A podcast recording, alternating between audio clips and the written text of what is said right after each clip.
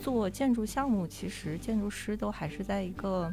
就是自己有一个很强烈的美学壁垒，或者是一个专业壁垒的环境里面的。就比如说我们造韩天恒美术馆，我们造这种周春雅的艺术研究院，它都是一个很，它不是一个面对真实世界的一个东西，对，它是一个很，嗯，很内部的一些东西，就是你讨论。空间的美学，然后讨论，甚至是讨论这种构造，然后讨论这种建筑史里面它的意义啊什么之类的这些东西。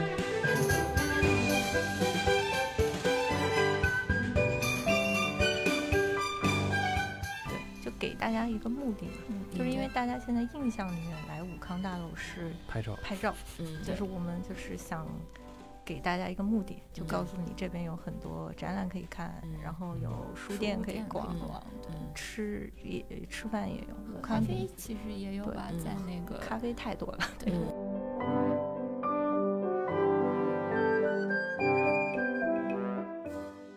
我觉得难的就是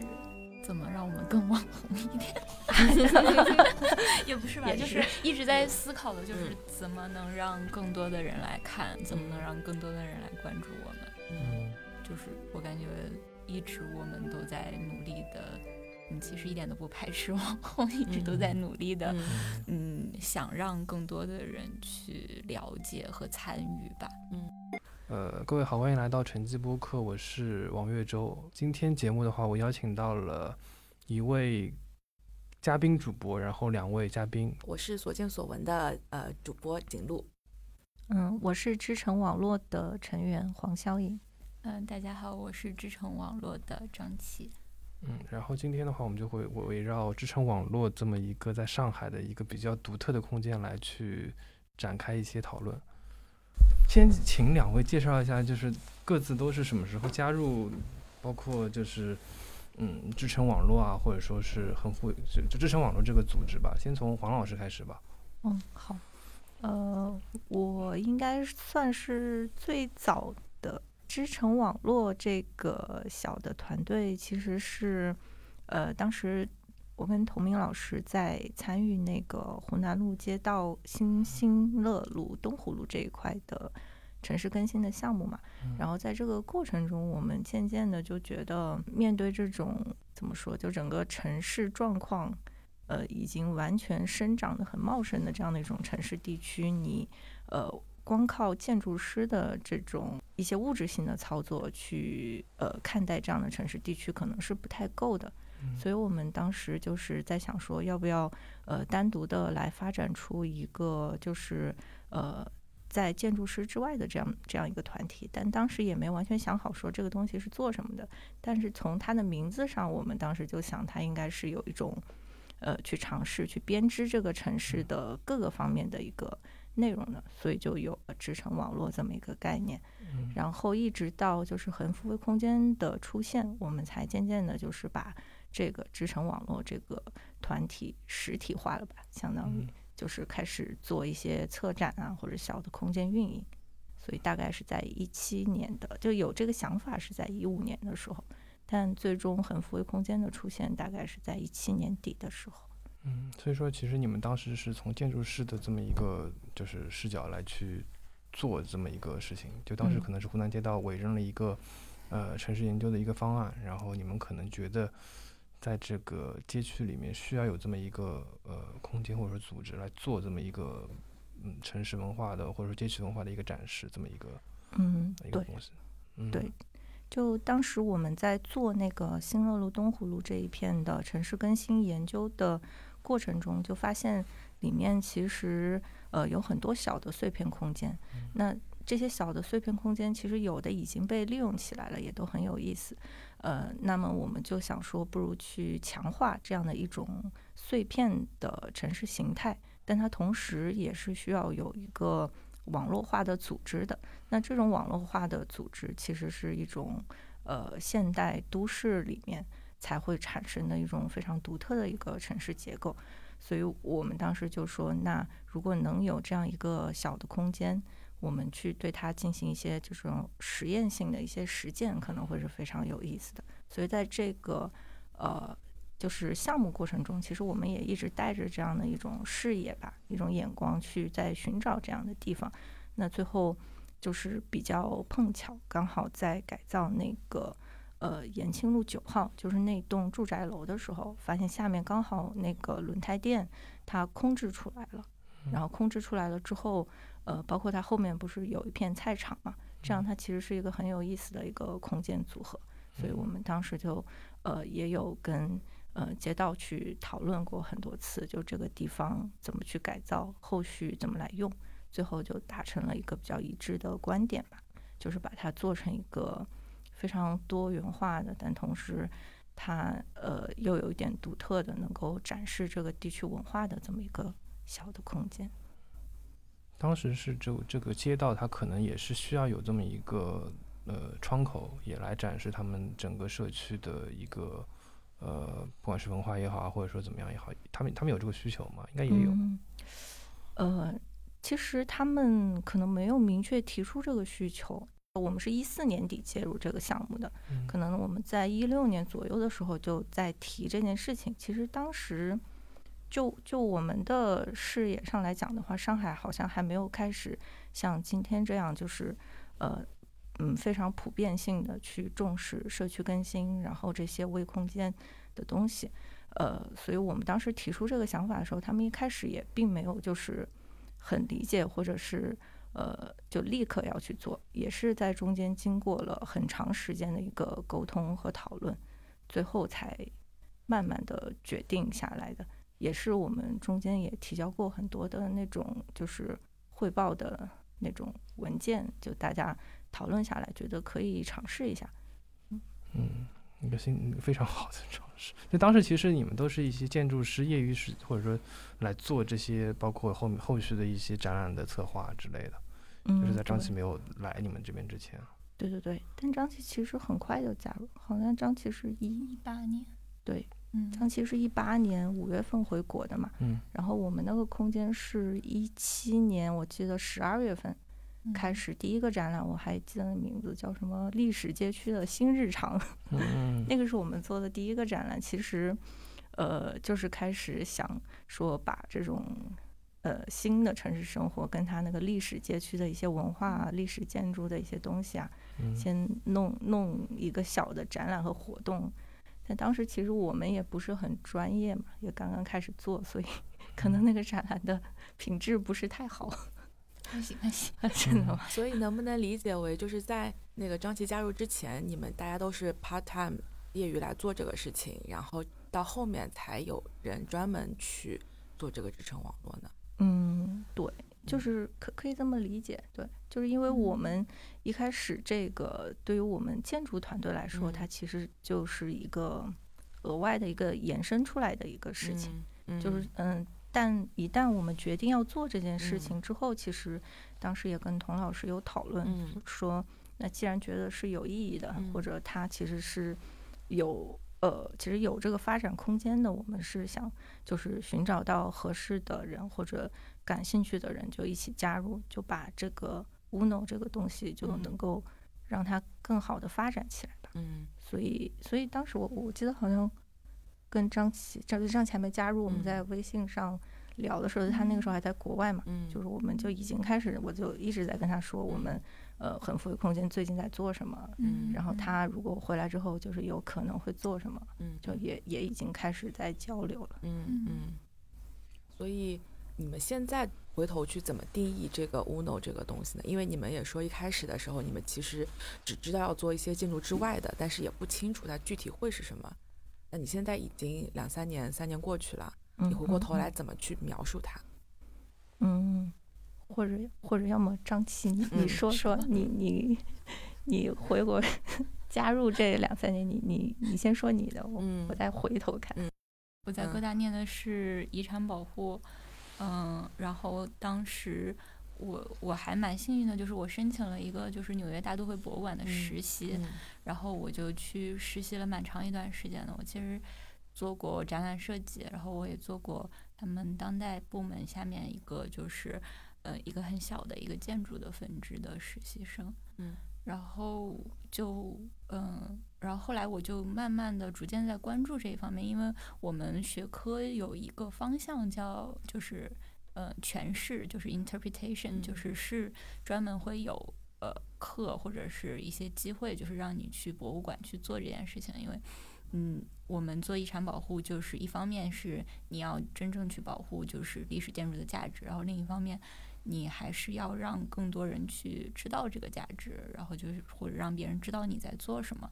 嗯，因为这就是一个正向反向的事情，就是当有更多的人关注了以后，它的价值才会越来越被大家意识到，所以才会有更多的嗯精力也好、资金也好去投入这个遗产保护。所以当时觉得，哎，这一方面我还蛮感兴趣的，然后也也挺重要的吧。然后就觉得，那我就尝试往这一方面发展。然后，就像刚刚黄老师说的，其实是一开始这个 Uno，呃，最开始在东湖路那边有一个空间了以后，我就关注到了，因为一些，因为一些就是比较私人的原因吧，是因为我的所有大学同学基本上都在。我们的建筑工作室 实习过，不就 不就七七八九个的样子？因为我们当时我们班就只有十个人嘛，所以就是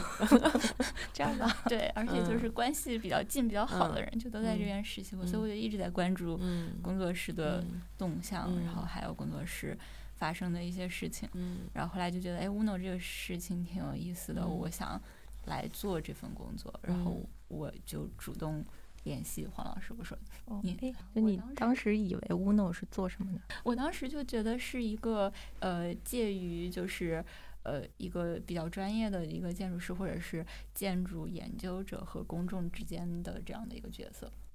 嗯，就我当时是站在呃，觉得 Uno 应该是一个这样的角色，而且我也是一直在寻求这个角色范围内的一个工作。所以我就觉得这个好像我可以试试，然后但是因为当时自己还有工作嘛，就是得把自己的工作这边都结束掉，所以五月份的时候才正式回国，然后加入呢。其实我我们当时你来的时候，其实我我个人感觉啊，其实我们还没有想的太清楚，就 是乌乌诺到底要要做什么，因为当时的一个心态其实还是叫什么，嗯。进可攻，退可守的一个 状态，因为毕竟都是建筑师嘛，你有一个自己的职业技能在那儿，就是你任何往外迈一步的东西，其实都就当时来看还是觉得是个尝试。另外，其实当时一个很主要的原因，就可能我我猜测童老师也是这个原因，但我没有跟他仔细讨论过。就是我们呃以前做建筑项目，其实建筑师都还是在一个就是自己有一个很强烈的美学壁垒。或者是一个专业壁垒的环境里面的，就比如说我们造韩天恒美术馆，我们造这种周春雅的艺术研究院，它都是一个很怎么说？它它不是一个面对面对这个真实世界的一个东西，对，它是一个很嗯很内部的一些东西，就是你讨论空间的美学，然后讨论甚至讨论这种构造，然后讨论这种。建筑史里面它的意义啊，什么之类的这些东西，但后来我们也是因为，呃，一三年开始从什么田爱路，然后到新乐路，就开始接触这种非常真实的、非常嘈杂的这种城市环境之后，你会突然发现，好像建筑师在这种很真实的世界里面，你就是，呃，有有时候会有有一种，呃。觉得自己的职业很不真实的感觉，就你觉得建筑师的很多技能或者你学的那些东西，其实对于这个真实的世界的有一些部分好像没有什么太大的意义。他们可能也不在乎你的美学价值，或者他也不在乎你对于这个空间的这种理解到底是怎么样的。所以我们当时其实做 Uno 还有一个嗯，可能更加内部的原因，也是想看看通过另外一种方式去。去摸索一下，或者探索一下，或者去参与到一个更加真实的这种城市世界里面，所以我们管这个叫一个网络，就是想去了解你的这种城市背后的这种网络到底是什么样的，就是它是这些呃零碎的空间，它是怎么编织起来，就可能跟我们之前做的那种呃很独立的实体化的那种建筑很不一样的一个东西。所以，所以一开始我我我个人认为，我们的一个出发点其实有这部分的那但是它最后肯定会慢慢的具体化成，呃，一些很具体的工作嘛。就像你说的，就是把建筑的文化传播给大家，然后做一个 interpretation 的这样的工作。嗯所以就是呃，像当嗯、呃大家在做建筑的时候，是有一个明确的呃客户一个业主，但嗯。是在你们做这样子的一个事情，去面对公众去做解释、做传播的时候，你们平时打交道的这些人有哪些人呢？有有街道、有居民，还有哪些人你们需要去？可能也也分两个层面吧，就是你讲到的这种呃外部的打交道，嗯。就是如果是仅就 UNO 来讲，因为嗯。UNO 是做这个展览策划活嗯。动，然后空间运营，然后主要也也也会接触到街道政府，嗯就他们会呃，就我们之前做过那个贵州路的展览，然后江阴路的展览嘛，就是这个是一方面，然后他们的一个反馈，他们会觉得有有一点新鲜感。嗯就他们会觉得我们提出来的好像不是一个真的要去呃改造什么东西，或者是要去呃做设计，而反反而是好像嗯、呃能够带来一点点活力吧。所以之前我们跟南东街道合作的两个展览都还比较顺利，而且就大家参与性也比较高。另一块就是可能会接触到很多的陌生的观众吧，就这个可能张嗯琪可以再仔细讲讲，因为张琪这边做活动会比较多，就嗯跟观众的接触。对我们，我们有一部分打交道就是要跟，嗯、来看展或者是来参与我们活动的这些观众，嗯，然后也也分几种吧，就有的人可能就是，嗯，相对没有那么理解你在做什么，然后他可能会。有的可能就漠不关心的就走掉了，有的可能就很疑惑，就就问你，哎，你们这是干嘛的呀？呃，你你们到底在做什么呀？你拿什么赚钱养自己啊？就是类似这种活动都呃这种问题，反正都还挺多的。嗯，然后还有一部分就是他可能本来就是真的对城市和建筑都很感兴趣的，然后他就像发现了一个新大陆一样，他他很兴奋的，哎，我终于找到组织了的这种感觉，就是说，哎，呃，那太好了，我关注到你们，你们可以产出这样的内容，那我可以来来参与，我可以来看，就可能也也分这么几种，然后可能我们，嗯，那比较理想的状态就是你在比较好奇或者比较陌生的这些人，他问完你问题了以后，他觉得，哎，你做的东西好像很有意义，很有意思，我平时好像也没有关注到这个城市，虽然我居住在这个城市里面。我没有关注到这个城市，就是街道周围有这么多就是值得我留意的建筑。然后我通过你们，我我忽然发现我跟这个城市的关系又更近了一步，就是可能也会有这样的存在。我听下来感觉你们会有更多的跟就是跟别的普通的展览相比，会有更多的跟观众的互动，是这样子吗？因为比如说别的地方，呃，一个普通的一个呃美术馆里面，它可能就是展放在那儿，然后你自己去看看完走了，然后呃每个人大家也可能有困惑，但是也没有人可以问。嗯，感觉你们是是不是因为这个空间本来也不大，你可以顾及到大家的这些这些反馈？嗯而且尤其是我们一开始在东湖路那个空间，因为只有二十平嘛，嗯嗯，你基本上进来，比如说我如果我在我那天在那个空嗯间里面，你进来我就必须要跟你打照面，嗯我必须要跟你说话，不然嗯两个人在这么小的空间 非常尴尬非常的尴尬。嗯然后就是因为这个，我也认识了任宁嗯和锵锵嘛，嗯就是因为他们就是中午逛到这儿，然后嗯就就过来，哎，有几个问题，然后大家嗯就聊起来了，嗯还蛮多人是这嗯种状态下，嗯然后相互认识的，嗯所以内容也会嗯比较少，然后这样我们可能嗯，比如说嗯，像现在在我们武康大楼这边。就会有就是更专业的，就是做策策展的同事去嗯管理这个空间，他会让每一个实习生都嗯熟知我们就嗯是嗯最近展览的内容啊什么，嗯。就相当于每个人都可以回答大家的问题，嗯。然后所以就会跟大家交流比较多一点。当然嗯。也有就是有的时候可能周末人多啊什么嗯的顾不上，嗯。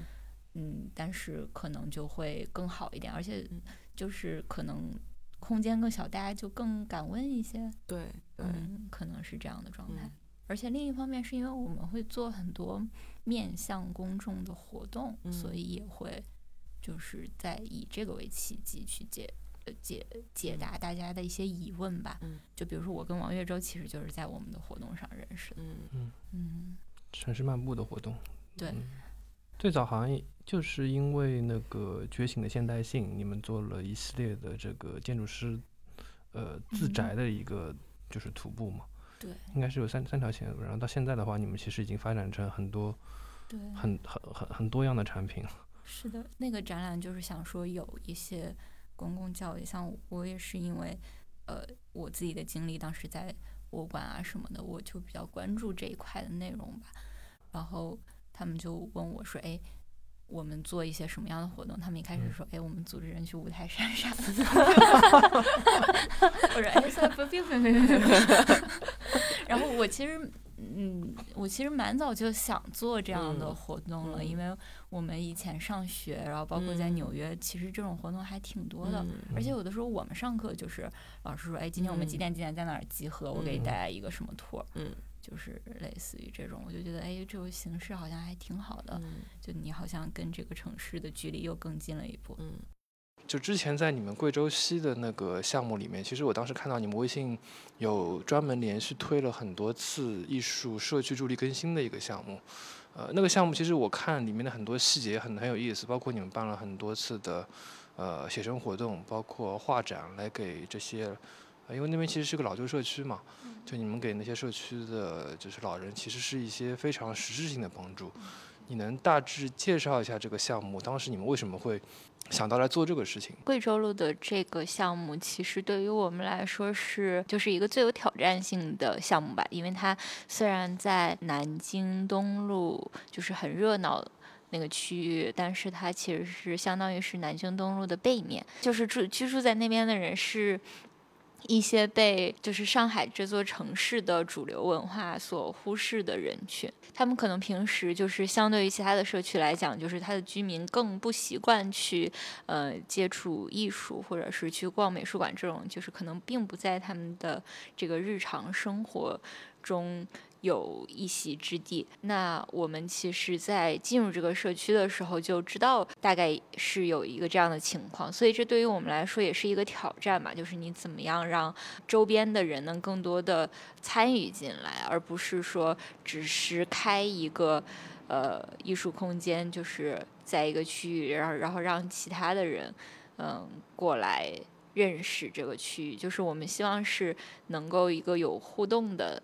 嗯，能够达到一个互动的结结果吧。呃，其实想法就是让更多的就是在地真的在本地生活的人能够跟我们发生一些关系吧。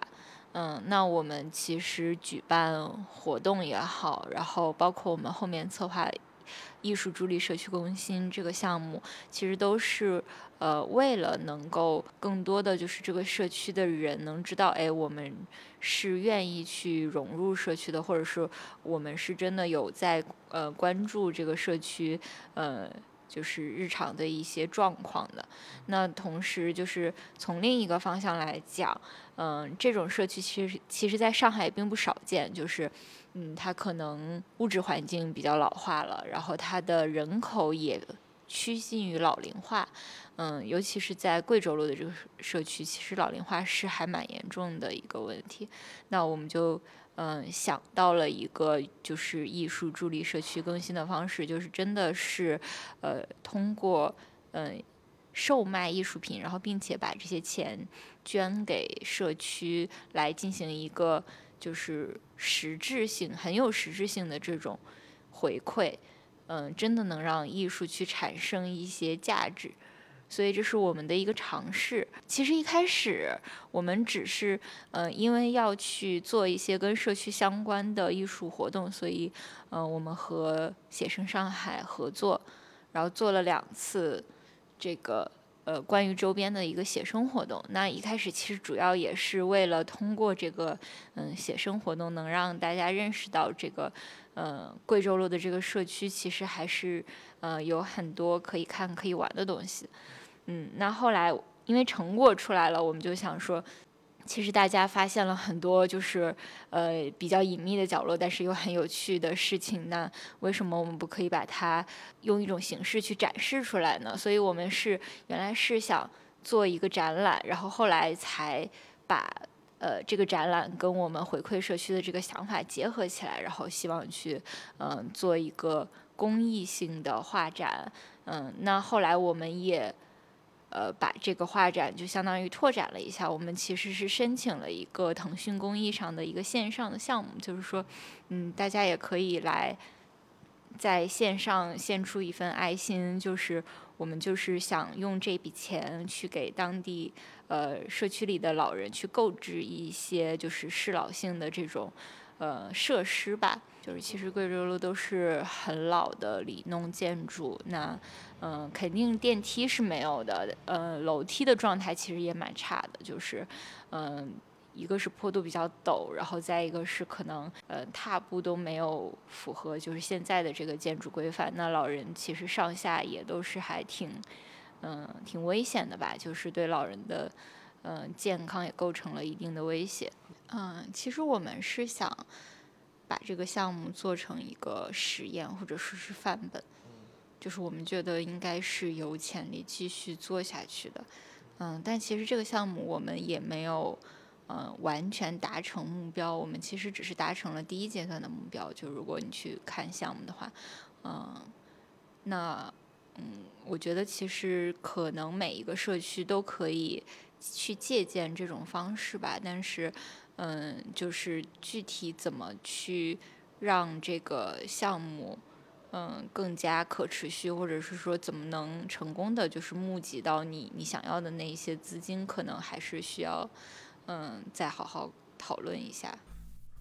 所以你们现在这个 UNO 里面的不同类别的活动大概各占多少？比如说那个呃这个城市漫步是一种，然后展览是一种，还有什么其他的这种就是线上或者线下的一些？在在发生吗？其实呃，我们 UNO 这一块，我我我个人感觉啊，就是还还还没有特别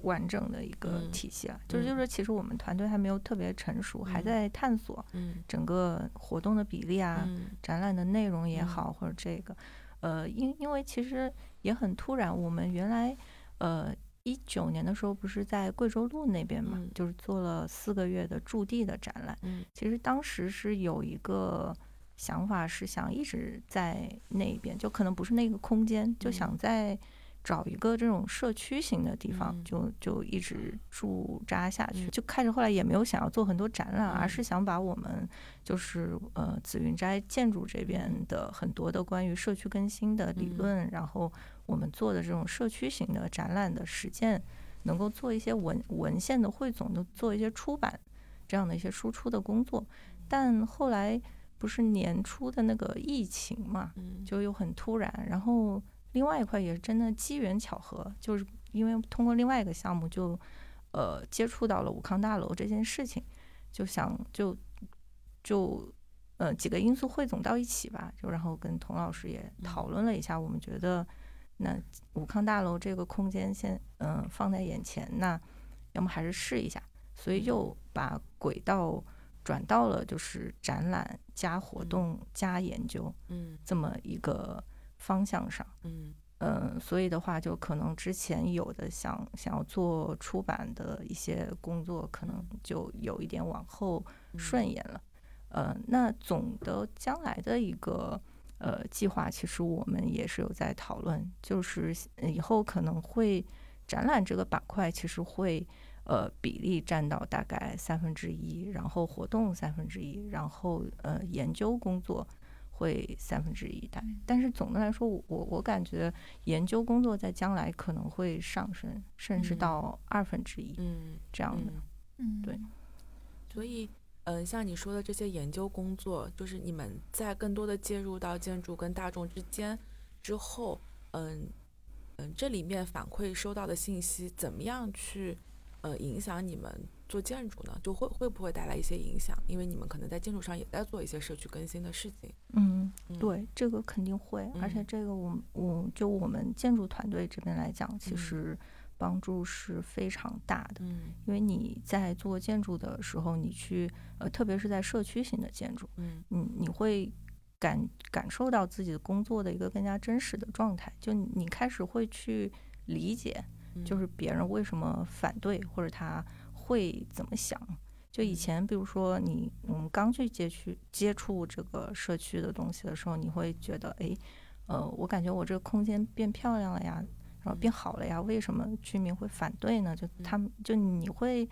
也不能说不完全不理解，就是那种沟通的一个心态或者那种沟通的一个就是那种神经没有没有搭嗯。建起来，就面对这个公众的东西做多了之后，你反而会更容易或者更愿意去嗯跟别人沟通。嗯就可以跟他们共情了。嗯，也也可以这么嗯说。对，就是有时候我们那个展厅楼上不是有 奶奶什么的，还会啊觉得被吵到了什么的，然后我们同事还会去送大米。是武康大楼那 边。对对对对对，因为我我们之前一直是装修式的布展嘛，啊，对，对，他们那边装修有时间限制吗？武康大楼有的有的，但是还嗯是会，我我们肯定是遵守这个这个是只能白白白天布还是？只能白天工作日的白天。是但是还是会有一些影响吧，就对嗯楼上，对，就特别搞笑。他们有的时候会下来问，哎，你们怎么又不干了？逐渐关心起我们来。嗯担心我们过两天倒闭，又要经历一波装修。对之前你也提到说，就是有好奇的观众会问各种问题，然后也会有人问你们靠什么活，所以你们是相当于建筑师的事务所在呃支持这个这些工作吗？嗯，对，就是一开始的话，建筑师呃，就是团队这边肯定嗯是有一些支持的，嗯因为本身就是那个人员上就是嗯两边兼顾的。嗯嗯呃，就包括我现在也是可能建筑师团队这边工作多一点，然后嗯 UNO 这边也会兼顾。嗯然后另外一块，其实我刚刚讲到的就是我们嗯、呃想提升那个研究，就是 UNO 在研嗯究板块的一个工作，其实也是因为这一块其实它是呃有一定的怎么说，就是收入的来源的。嗯。就这一块工作，因为后续它是跟我们的呃出版，还有一些就是我我们我们也承接一些课题研究，就是呃这些课题研究包括你出版，然后呃都是可以有收入来维持这个团队的一个基本运营的。嗯。嗯，包括我们做做这些行走活动啊什么的，嗯。其实就刚刚像王月洲讲的，觉得比较独特。其实背后我们也是因为我们有一嗯个很长队期对，嗯就是所以我们时间呃做的频率没有那么快，其实也是因为我们要花很多时间来研究每一条线路，要让它每一条线路背后是有一个非常详实的一个研究支撑的，然后你才能去嗯做这一条线路。嗯嗯，就其实你们这些线路，如果真的去梳理，其实也可以把这些东西写成一本小说，也我觉得也是没有什么问题，就是图文的一个小小的就旅行的册子啊之类的，都也应该也都嗯可以。我们嗯对我们是有这个，现在正在做，但是可能嗯八字有一撇嘛，先先撇别的吧，好多好多要撇的。对，就是刚刚黄老师不是说我们要，嗯，相当于展览的比例减少嘛？其实，在我们空间里面是也是有体现的。嗯嗯，因为其实，呃，我们搬到武康大楼以后，因为呃以前我们的空间其实都多少会跟嗯街道，比如说有一些合作，是相当于是我们我们的任务也好，然后我们自己就是刚进入到这个街道的一些一些姿态也好，我们会做一个跟这个街道有关的这样的展览，嗯包括呃我们在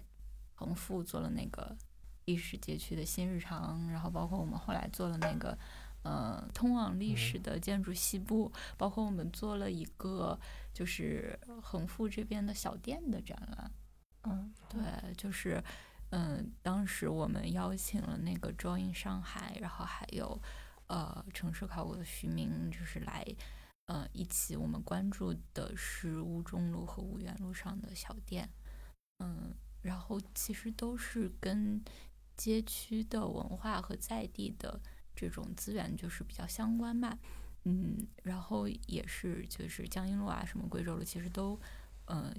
会有这样的一个阶段和过程，可能在这个过程里，你更容易被大家关注和接受，也更容易跟当地的人，嗯，形成一种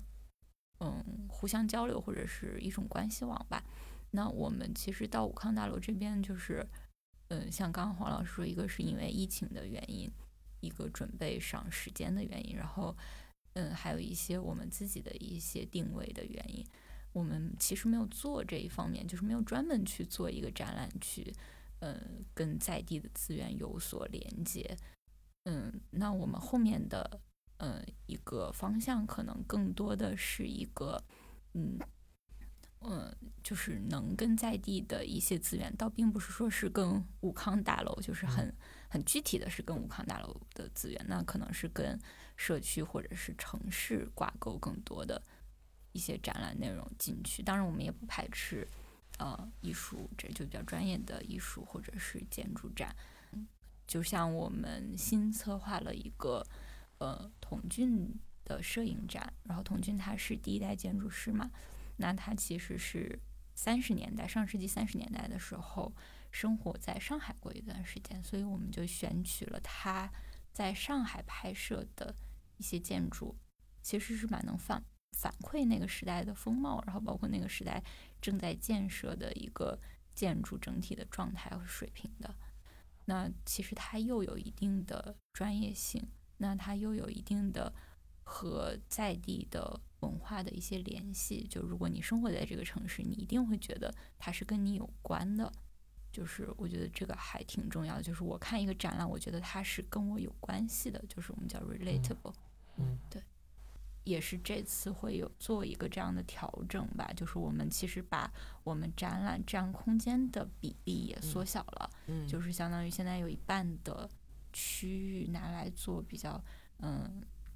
有完整策划的，就是比较专业的这种展览内容。那那可能另一半区域是你，如果你不看展览或者对展览不感兴趣，那你也是可以进入，也是可以了解的。如果你呃，只是一个对武康大楼感兴趣，或者是对这个附近街区感兴趣的人，那你也可以来我们这边坐坐，然后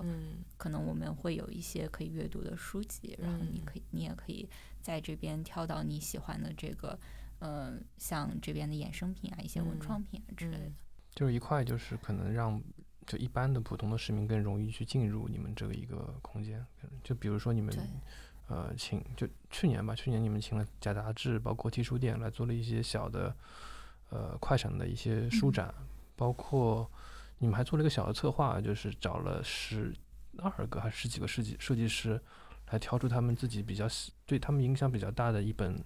一本还是几本书。对对对，这是跟 T 书店一起做的。对我我觉得都都是蛮蛮好玩的一些尝试，就至少让周边的人。呃，都有兴趣来去进入你们这个空间，就不一定来看展嘛。是的。就翻书这件事情，对很多人来说，它是一个就成本还是比较低的一件事情。对，其实你说的那两个 pop up 的时候，我们其实就是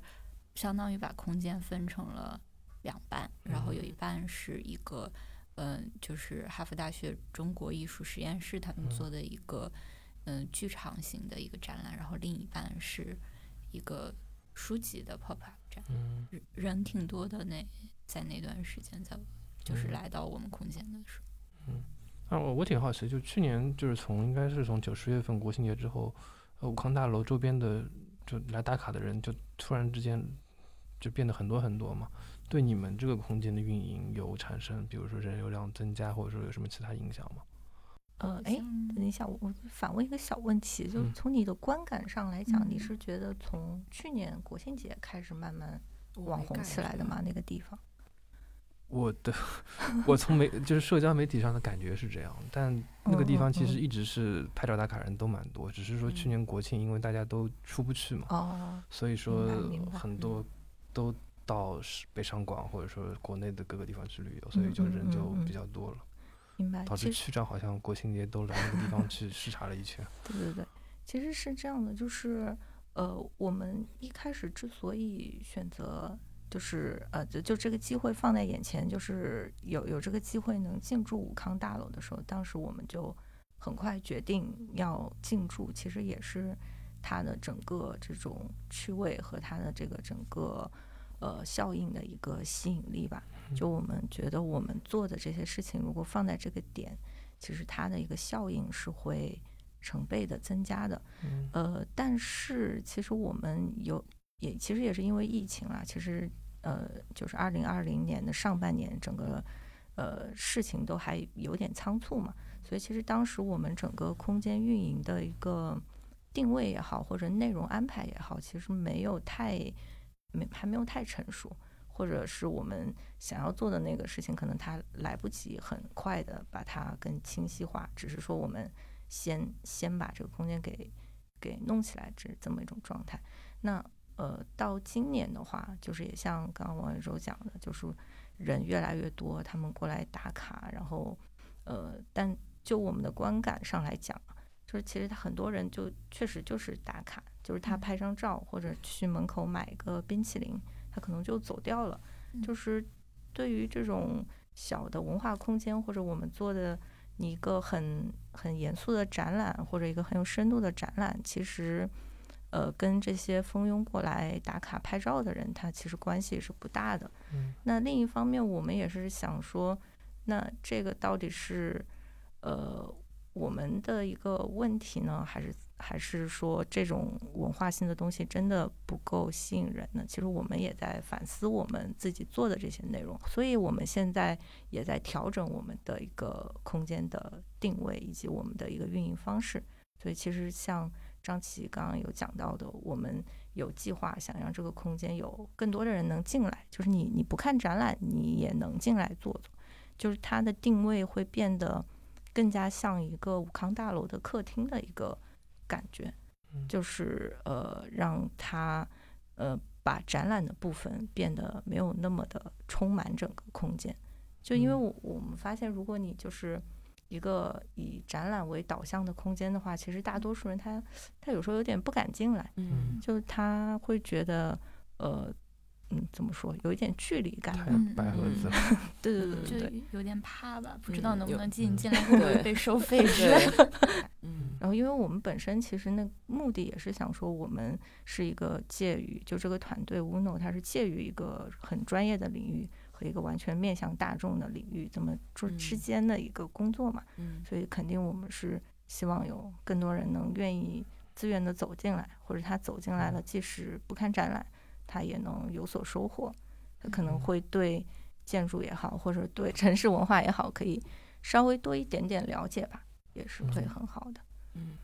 对，所以我们的策划新策划叫建筑师的图房，就是。嗯，建筑师可能就是为了表明我们的一个背景和身份吧，也不是说这里面的东西就是绝对就是所有的东西都要是建筑的，也不是这样去规定的。但是可能就是以这样的一个身份去，比如说，嗯，邀请更多的内容啊，或者是展览啊，就是或者是活动，就是一起参与进来，就是大家以一个合作的方式吧。嗯，就是那你们现在做了一段时间这个，呃。这种活动之后，嗯，怎么去看这种网红或者流量之类的事情呢？因为我觉得本能上啊，可能一开始本能上是会有一点排斥的，但是呢，嗯，它它其实也不是说它纯然是个负面的东西，它其实是有机会去把这些你你借以这个流量去给他们给到他们更好的东西的。对网红和流量，其实就就我自己的感觉啊，其实你真的要能做到，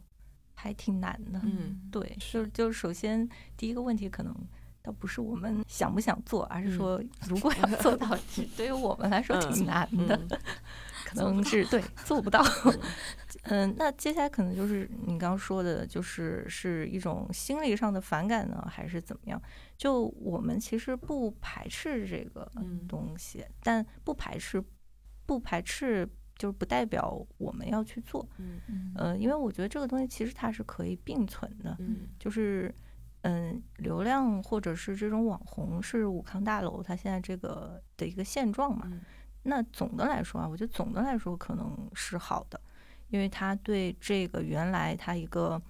就是可能以交通为主的这种六六岔路口这样这样的一个地方，就带来了特别大的活力，嗯。而且就带来了可能超出上海其他地方的一种关注，这样其实带来后续的一个呃内容就非常多了，就包括武康大楼下面所有的这种空间都在升级和更新，就包括我们的进驻，嗯。其实也是由于它变得呃更为人熟知了，更多人来看了，它需要有这种文化性的内容了，那我们才有机会说能够加入到这样的一个过程之中。嗯那包括现在就是呃，为了让这些来拍照啊或者来嗯那个旅游的人。能够更更好的体验，其实它现在六岔路口周边全部在做升级的改造，就包括那个边上呃武康大楼正对面也有了一个很很大的一个咖啡厅，嗯。这样大家其实对大家来说是好的，就你不管是对来打卡拍照的人，他可能拍的照片会更漂亮了。那你本身需要在这个城市里面生活的年轻人，或者你就是想周末逛逛的人，那他周边也有了你可以逛的地方，然后你也有了可以吃饭的地方。嗯。所以我，我觉得它总的来说是好的，但呃，所以我我们的一个想法就是，呃，网红是好的，流量是好的，但你不能仅仅有这些。嗯所以我我就觉得我们在做的这个事情，它还是有意义的。嗯就是你在这样的一个大的过程中，你参与进去嗯，但你去做那些更有文化深度、嗯文化沉淀的一个嗯事情，然后就跟着跟着这些 流量呗，嗯就是嗯呃，能够让自己做的这些内容能够得到一些扩大和一些传播，嗯这个其实也是我们自己希望的嗯一个事情。特别好，非常同意。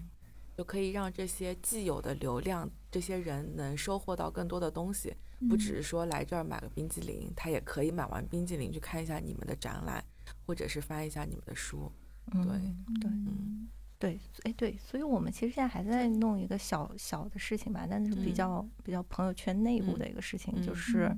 呃，因为我我们在那边运营一阵子之后，其实跟边上的元龙书店啊，嗯还有 T 书店，嗯就包括边上还有很多小的建筑事务所啊，嗯一些小的创意嗯空间啊，嗯大家就慢慢的熟起来了嘛。嗯就是我们大家也在集体谋划，想想做一个就嗯是叫武康大楼转一圈 这么一个、这么一个小圈，嗯然后就是嗯就是把大家这种零零散的一些小点，就大家聚合起来嘛。嗯。就也也不是什么正式组织吧，嗯。就是比较松散的，嗯。就大家可能彼此互相交流，因为嗯。我们这些小空间，大家肯定不是朝着网嗯。红去做的嘛，嗯。但可能都是一些小的，嗯。在做一些跟文化嗯相关的嗯。一些事情的。嗯。这样的话，大家能够形成一个这个在一个大的网红区域嗯。里面，能够尽量的为呃那种还想要寻求到一些真实的这种文化，就不仅仅是嗯拍照打卡的嗯人，能够提供一些其他的选项吧。嗯，我觉得嗯这个就是支撑网络啊，对吧？对对对对对，嗯，很好。对，就我觉得可能，比如说景路说对网红，大家可能一开始说到会有一些负面的评价或者情绪，嗯可能一部分原因是因为我们觉得网红文化消费的那个东西比较表面吧，嗯所以可能会，嗯，就是觉得，嗯，可能会，诶，他并没有去就是深入的挖掘这个地方的文化，但是人家可能也并不是不想去挖掘这个地方的嗯。文化，但是人家不知道从哪嗯里去嗯了解这些东嗯西吧。所以我们做这个武康大楼转一圈也是，比如说我们也可以联合一些大家的想法和力量，嗯。这样我们可以让更多的人知道，哎，我们这个附近不光可以打卡，我们嗯。也是可以转一圈儿的，嗯，就是也是可以有东西看的。对，嗯。我觉得那一圈真的这两年集结了很多有意思的地方，就刚才你嗯们说的 T 书店，嗯。也是我觉得他们选书也选的非常好，然后包括旁边有一个呃老房子里面二楼有一个日本陶瓷的那个，好像是李宗盛还是嗯，有练吧空间哎，对对嗯对，哦，那知个我们还没嗯去过呢。对，我呃们，余庆路上应该是，嗯是是余庆路吗？哦应该是余庆路嗯。嗯，我们倒是联系了那个诗语画廊，然后我们嗯自己以前也不知道，其实嗯那个武康亭里面的公共艺术都是嗯他们做的。嗯，其实有很多个公共艺术的嗯点，就是他们说了，我们也才知道。嗯。然后我们觉得，其实都应该让更多的人去了解这些信息。嗯。嗯，对，其实现在形成一个反差是，那个安福路那个路口，对对现 在反嗯。而是就大家可能在武康大楼这个拍个照就就走了，就往安福路那边走了。对，就那边会聚集了很多餐厅啊、服装嗯。店啊什么的，嗯。所以我们感觉那呃武康大楼这边的话，可能也是可以慢慢的有有有嗯把把这些内容能够更多的呈现出来吧。我觉得就是要点点呈现吧，因为安福路能嗯做起来，是因为它有一连串的各种各样的业态，然后你嗯可以花三个小时在不同的地方停留，嗯你可以吃嗯 brunch，然后逛街，然后在嗯那边，但是就是武康大楼目前还是个点，但如果你们这个转一圈做起来之后，应该就会好一点。对。嗯我们也考虑以后可以推荐更多的嗯业态嗯，在这嗯个附近。对嗯，其实我我感觉它业态都是有的，嗯只是你有就是不连贯对对对，嗯就现在大家逛街都习惯给你一个攻略，嗯就我不知道是不是这样，嗯。就是哦，今天我知道了，就看着一个公众号，嗯。然后我可以去这里去这里这样的。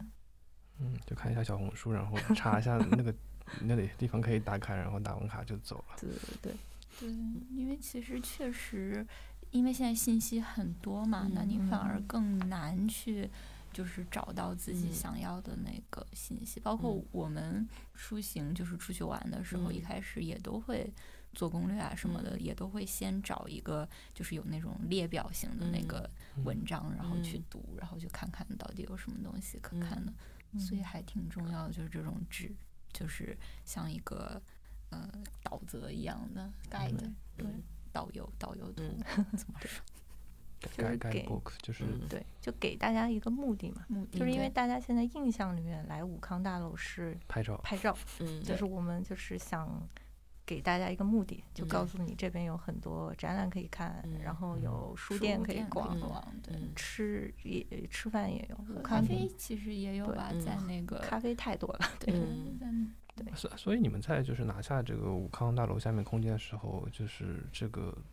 嗯，是是街道吗？还是说他们对你有什么要求？呃，这个就不是跟街道了，这个我们是直接跟那个就是他的业主新路达集团，嗯就是去谈的，因为也也是因为我们有其他的就是项目上的事情，当时跟新路达集团的呃人有了一些交交流吧，嗯，就当时也知道他们在思嗯、思考嗯这个武康大楼下面的这些空间要怎么用，因为当时其实只有那个我们去谈的时候只有元龙书店和老麦咖啡这两两个东西在嘛，嗯。就他们的入驻其实也比较谨慎，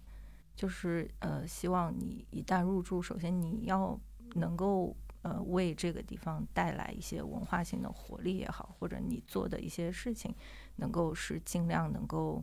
怎么说，能够锦上添花的吧。所嗯。以呃，我们也是当时做了呃一些比较详尽的策划书，就是告诉他们我们这里将来会做什么，然后我们呃就是会提供哪哪一些这种文化性的体验。然后其实也是多亏我们之前在徐汇区做那个横幅微空间，就是呃留有一些印象和 痕迹吧，就大就他们对我们还比较信任，所以就嗯就呃很快就决定要做这个东西。嗯，所以所以说整个就是武康大楼下面沿街的这些店铺的，就嗯是业态的一个规划，其实也都是他们在把把控。对，但他也没有说有一个很清晰的规划，就是说这个店做什么，那个店做什么，他大概有一个总的方向吧，我的理解。呃，就是要是文化性的，但同时也不排斥商业。就你可能是要有自力更生的文化商业，就是他们可能这样的一个定位。然后，呃，就所以他们的那个入住时间非常缓慢。你看，嗯，这大概改造好已经多少几年了？三年、四年？空着，对对对对也也不急于说一定要先把它填满。对对对。所以他们作为业主，其实更关心的，也就是因为这个特殊的地标位置，所以他们嗯不关心说我这边租金怎么样，嗯嗯而是说更在意它的文化属性能不能达到就是整个上海或者徐汇对这个呃地标性的要求。嗯，所以他们主要是从文化内内容上去要求你们，而不是说从其他的运营收益上去要求你们。对，嗯对，嗯。嗯。它这里的话，就是它还是会有一个一个基本的租金的一嗯个要求的，嗯嗯。嗯，但是它不会去追求那种嗯最高的嗯租金，嗯就不是说价高者得了，嗯，而是说你既能保证租金嗯。在合理的一个位置，但嗯。同时你要是能够做一些文化性的这种宣传性比较好的一些嗯。东西。那你们做织成这个就是研究室或者说做空间的时候，在国内外有去做过一些对标的一些机构吗？呃，我嗯。我觉得那个 OMA 跟呃就是 OMA 和 AMO 的一个嗯。关系，它其实嗯。是一个互互相促进的，是就是你的研究机构或者你的这种活动展览这种嗯机构，它实际上是一个对于你在做的事情的一种反思嗯的一种促进，一个总结，就它得嗯。更。更多的东西会放在去跟这个现实的社会打交道，嗯。然后同时你要很强的一个研究和反思能力，然后再反馈到你的建筑设计上，然后包括你的整个团队的建构上。对，但对我们是朝这个方向在努力。比欧妈比欧妈更下沉一点，更更更符合国国内的语境。也也也不是吧？我觉得 AMO，呃，还是在一个学术的环嗯境下去做研究的，嗯就是他们也嗯会做调研，但是有点像我们在做学生的时候去嗯做的那种嗯。田野调查和嗯研究。嗯。嗯，那我们更面对面吧，就是。嗯跟公众和城市环境嗯更。更融合的可能更更紧密一些。嗯。呃，我我我再问一个问题啊，就是你觉得就是张琪或或者黄老师，你们觉得嗯。就运营这个知识研究室到现在最难的呃两点或者三点，你们觉得是什么？最难的，就对于我来说啊，就是我我觉得最难的其实就是找到一个方方向。嗯呃，因为我目前在制成的一个角色，可能就是去更多的是组织性的工作嘛，就是呃要要去看清这个方向，或者要去跟童老师、还有张琪、还有林兆宇，我们要去讨论我们到底要往哪个方向去做，因为你的呃资金还有人员精力都是有限的嘛，就你必须要把这个力气用在一个更更准确的方向上吧。这个对于我来说其实是比较困难的，嗯，因为它对于我的一个怎么说视野的 要求可能会更高吧，但我可能也没有那么大的一个信心，说我真的能看的一个很准。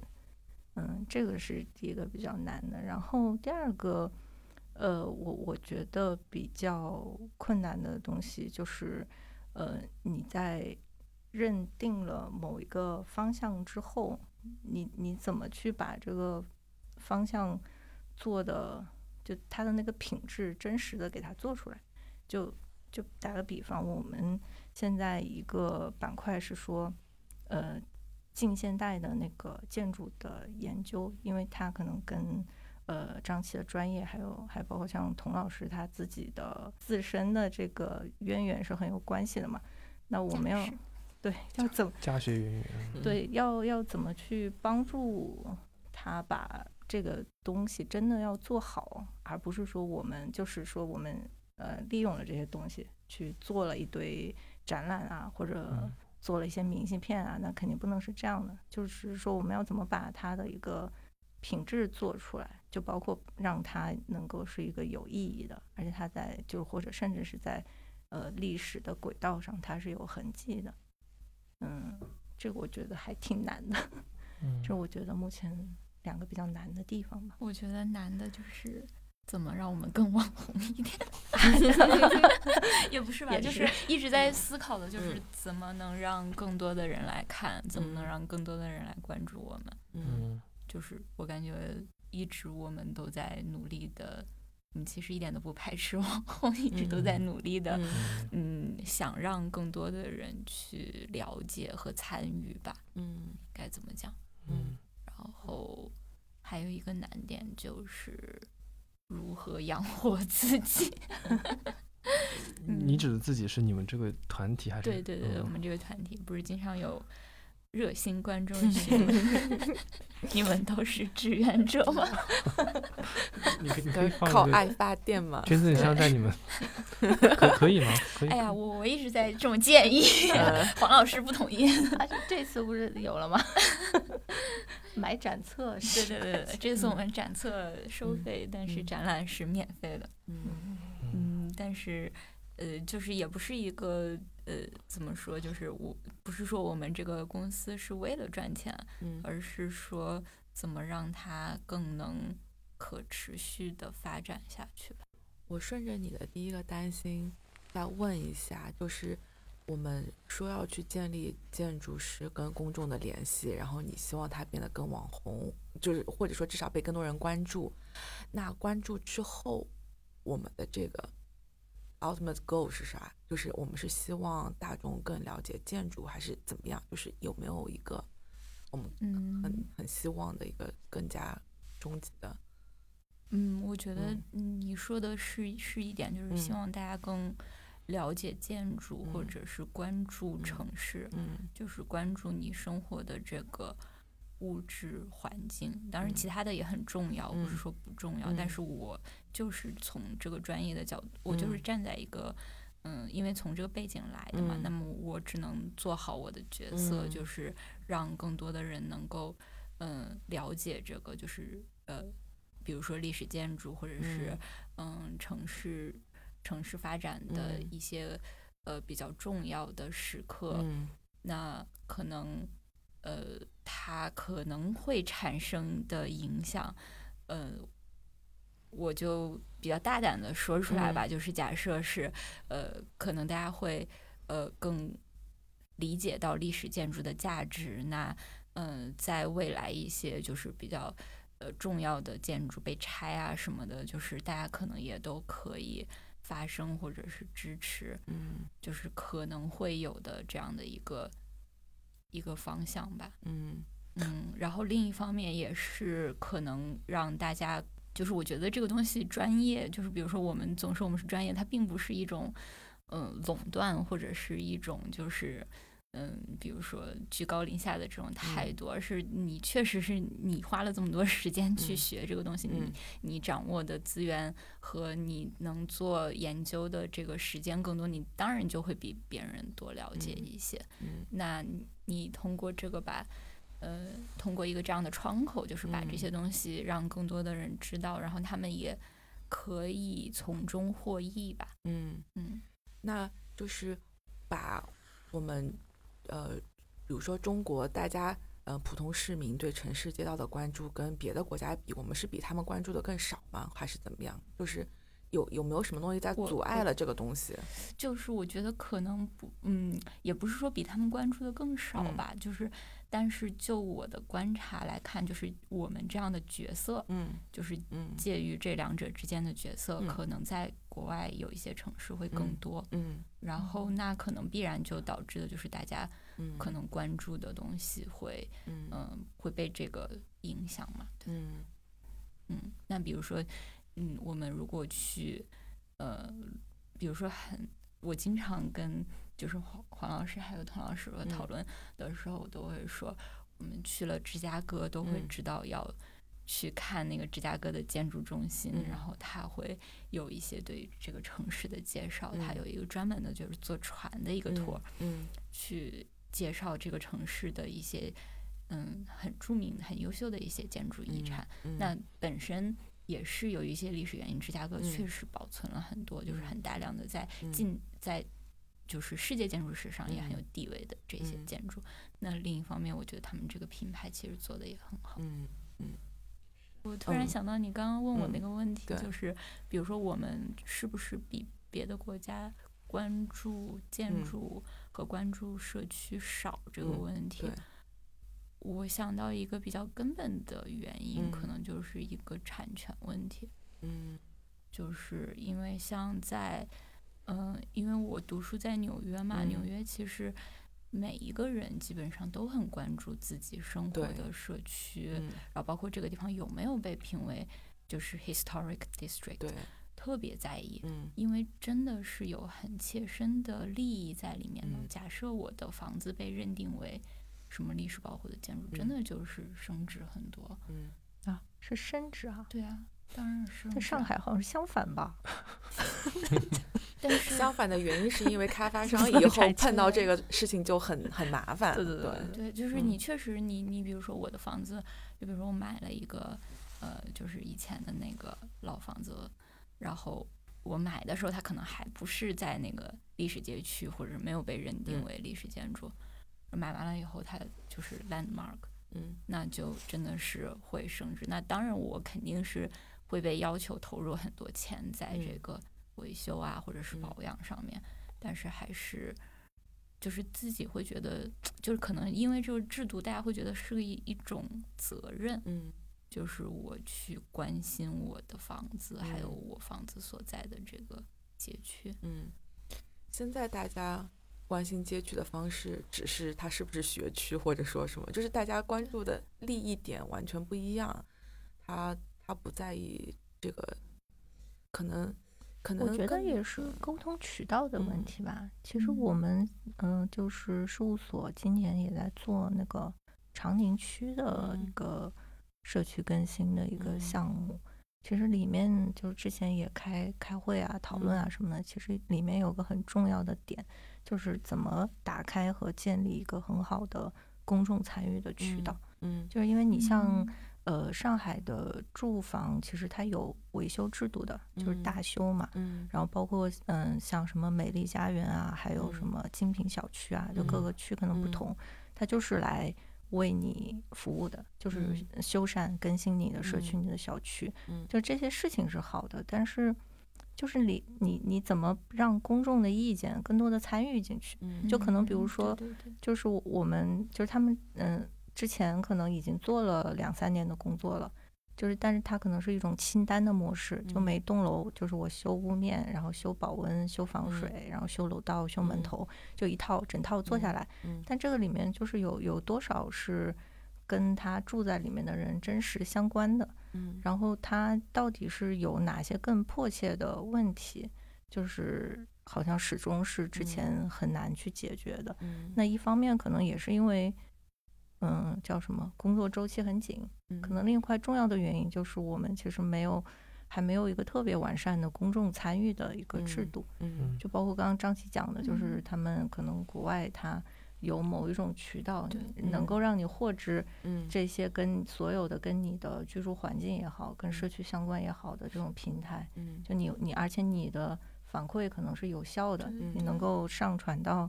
呃整个系统里面。嗯。就嗯。这个可能是上海市可能现在在想要做嗯或者将来的一个很重要的方向吧。嗯，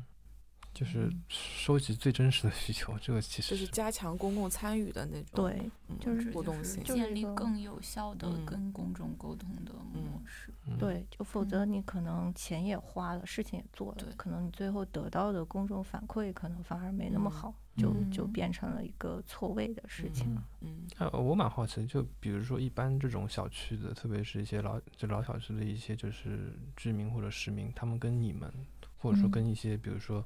因为今年也不是今年吧，就去年嗯上海嗯。聘了大概十几位社区规划师嘛，都是各个高校的就是教授啊之类的。他们市民跟这些教授沟通的时候，他们会被他们这些教授的名头吓倒嘛？就就如果嗯我是一个不会，会完全不会。就是或者说完全就丢给这些所谓的设计规划师来做，就也不跟他们去沟通一些最真实的东西出来。嗯，我们工作室其实去从一八年吧，应该是主要是做那个呃徐汇区漕河泾街道的社区规划师团队嘛。嗯呃，就是在整个过程中，我们确实也是感受到了这个公众参与的一个矛盾性，就是居民其实他有很多意见，其实他很，就是他其实他很在意他生活的这个地方，但是就是你你就感觉他在意的那个方法可能跟你不太一样，就是因为。你没有给他渠道，就是比如比如说，嗯，就你去施工了，或者你的方案，你方案甚至可能都已经贴出来好久了，可是你那种图纸其实大多数人看不懂。嗯，就我画的一个平面，或者甚至有时候 Sketch 的模型，它其实它并看不懂。嗯，就是但是我们可能会以为，呃，因为你接受的这个训练时间太长了嘛，你可能一眼就看懂了。那对于居住在那里的。呃，居民或者是可能年纪大一点的居民，他可能就是完全不懂，他只有看到你在那儿已经开始施工了，或者这堵墙已经砌起来了，他才觉得，哎，这个好像跟，嗯，就太不喜欢，或者是他觉得他怎么不知道，嗯，就就是会有一些这样冲突性的矛盾，嗯，但是这个的话也你也不能说是设计问题，你也不能说是沟通的问题，因为你。就一开始就这整个体系里面，实际上这一块确实是缺乏的，嗯，所以就怎么去要完善这样一种公众参与的制度，可能还是需要多方多方参与的去建构吧，嗯，所以就是城市更新这个事情，它其实就我个人也很感兴趣，但我觉得它是个特别复杂的事情，它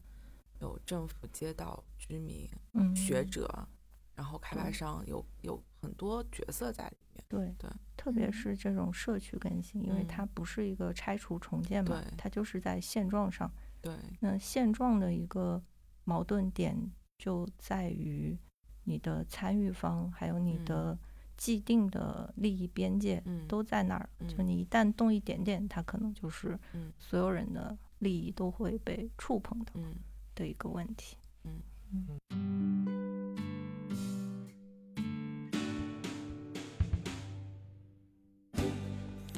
成绩播客开通了微信听友群，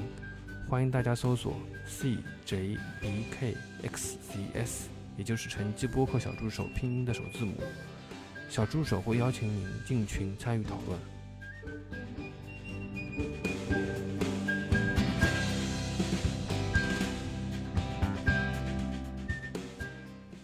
感谢收听本期节目，您可以在微博、微信上搜索“成绩播客”与我们互动，也可以在喜马拉雅。苹果 Podcast、小宇宙等播客客户端上收听节目。如果喜欢节目，欢迎您在各大平台打分、评论，并分享节目给您的朋友。